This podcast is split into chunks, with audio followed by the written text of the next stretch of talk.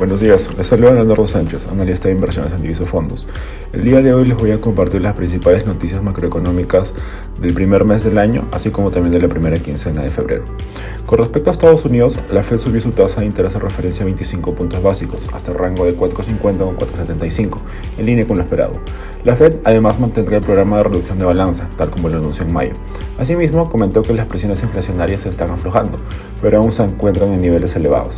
En su último discurso no hizo mención sobre posibles nuevos incrementos en la tasa de referencia, pero ante el fuerte momento del mercado laboral, dadas sus robustas cifras de empleo publicados el pasado 3 de febrero, en la que se conocía una contracción hasta el 3.4% en la tasa de desocupación y un fuerte incremento en la creación de nuevos empleos públicos, se espera que aún haya espacio a continuar con la política monetaria contractiva. A pleno local, el INEI publicó la tasa de inflación correspondiente en enero.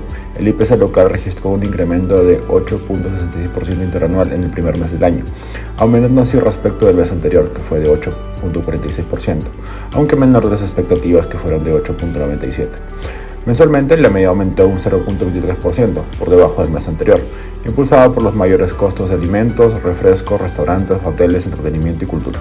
Además, durante el presente mes se celebró una nueva reunión del Banco Central de Reserva. En esta ocasión se decidió no continuar con el incremento de la tasa de interés de referencia a pesar de los nuevos datos de inflación. Dicha medida no necesariamente significa que hemos llegado al final de rally de tasas, sino que aún se está a la espera de nueva data macroeconómica. Con relación al país de China, el crecimiento económico de este país cayó a uno de los peores niveles en casi medio siglo en el 2022, debido a las estrictas restricciones de COVID-19 y la caída del mercado inmobiliario lo que aumentó la presión sobre los responsables de la política monetaria. El crecimiento trimestral y algunas cifras de diciembre, como las ventas minoristas, superaron las expectativas del mercado, pero los analistas dijeron que el crecimiento económico general en China se mantuvo débil, lo que destaca los desafíos que enfrenta Beijing después de que retrocedió abruptamente en su estrategia Zero COVID 2019 el año pasado.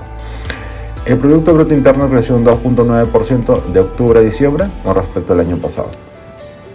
Con relación a Europa, el presidente del Banco Central Europeo, Christine Lagarde, anunció un aumento de 0.50% de su tasa de referencia en diciembre y lo confirmó a inicio de este mes, pero sorprendió al anunciar que haría lo mismo en marzo.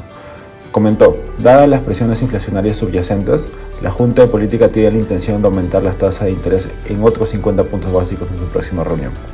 A diferencia de la Reserva Federal de Estados Unidos, las instituciones europeas no creen que sea el momento de retrasar el ajuste todavía. En enero, la caída de los precios de la energía redujo la inflación de la zona euro a 8.5% por tercer mes consecutivo. Esto supera las expectativas de los economistas. Con relación a Latinoamérica, el Fondo Monetario Internacional revisó al alza sus estimaciones sobre el desempeño económico de América Latina y el Caribe para el presente año. Eh, debido a la mejora en las perspectivas de los países como Brasil y México. El proceso de reapertura económica de China, tras ponerle fin a su política de cero COVID, favorece indudablemente a las exportaciones latinoamericanas. El Fondo Monetario prevé que el PIB de toda la región crezca en un 1.8%, por encima del 1.7% proyectado en octubre del año pasado.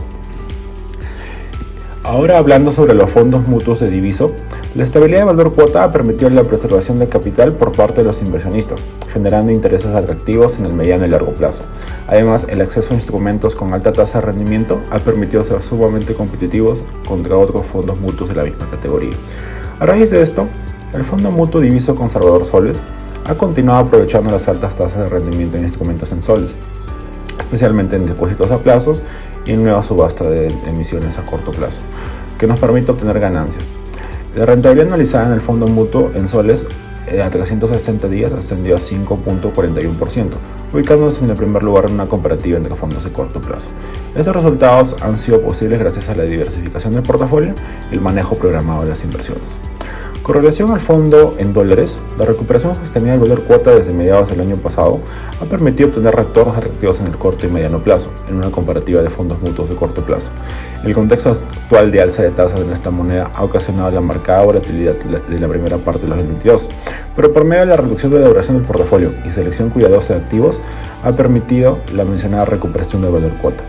Además, el allocation del portafolio pondera activos de riesgo medio, lo que permite ofrecer diversificación y un pick-up en el rendimiento del fondo. Esto sería todo por el presente mes. Muchas gracias.